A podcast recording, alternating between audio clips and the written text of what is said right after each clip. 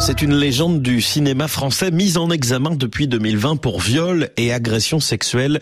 Le mythe Gérard Depardieu est-il en train de tomber pour de bon? L'acteur de 75 ans semble en tout cas de plus en plus infréquentable depuis la diffusion début décembre d'images de lui en Corée du Nord. On le voit multiplier les propos sexistes et insultants envers des femmes, se permettant même un commentaire graveleux et sexuel à l'égard d'une fillette d'une dizaine d'années.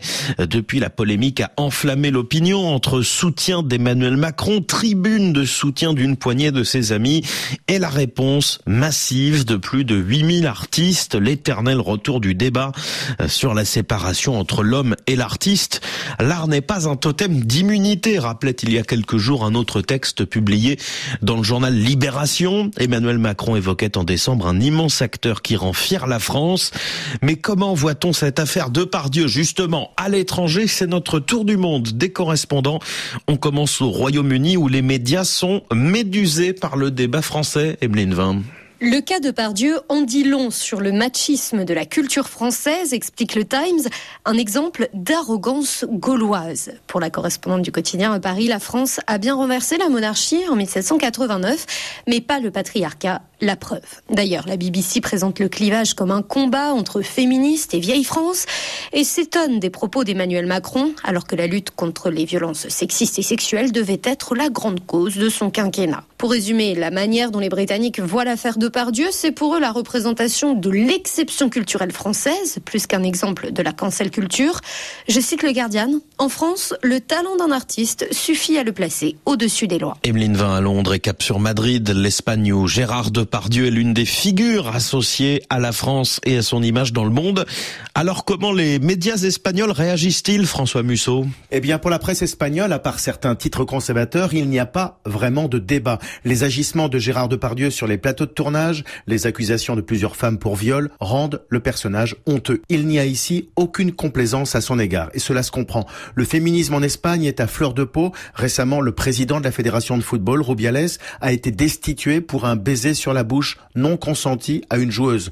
Et puis on est très sensible ici à la plainte de Ruth Bassa, une journaliste espagnole qui affirme qu'en 1995, lors d'une interview à Gérard Depardieu à Paris, pour la sortie du film Le Colonel Chabert, elle a été victime d'un abus sexuel de sa part. En Espagne, l'acteur français est aujourd'hui associé au déshonneur d'un homme. François Musso, du côté de la Suisse, l'affaire de Pardieu fait aussi beaucoup parler. Depuis un mois, les articles qu'il concerne font partie des plus lus dans la presse francophone et la polémique a même pris un tournant local depuis que la RTS, la radio-télévision suisse, a décidé de ne plus diffuser de films de l'acteur Jérémy Lanche.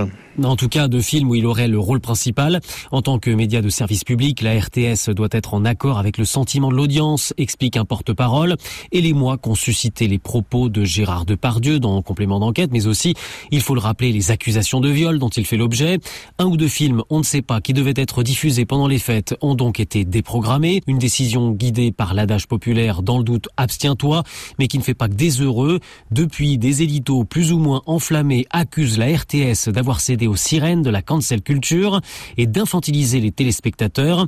Des accusations qui viennent souvent de personnalités classées à droite dans un contexte politique bien particulier puisque le peuple va bientôt devoir se prononcer sur une baisse de la redevance télé à la demande du camp conservateur. C'est la deuxième fois que les Suisses vont voter sur le sujet depuis 2018. Jérémy Lanche à Genève et puis au Québec, comme ailleurs, les propos de Gérard Depardieu et les accusations qui pèsent sur lui provoquent aussi l'indignation, mais certains appellent à ne pas rejeter son œuvre. Pascal Guéricola. La diffusion des propos offensants de Gérard Depardieu en vers les femmes a tellement inflammé le Québec que le gouvernement lui a retiré son titre de chevalier octroyé en 2022.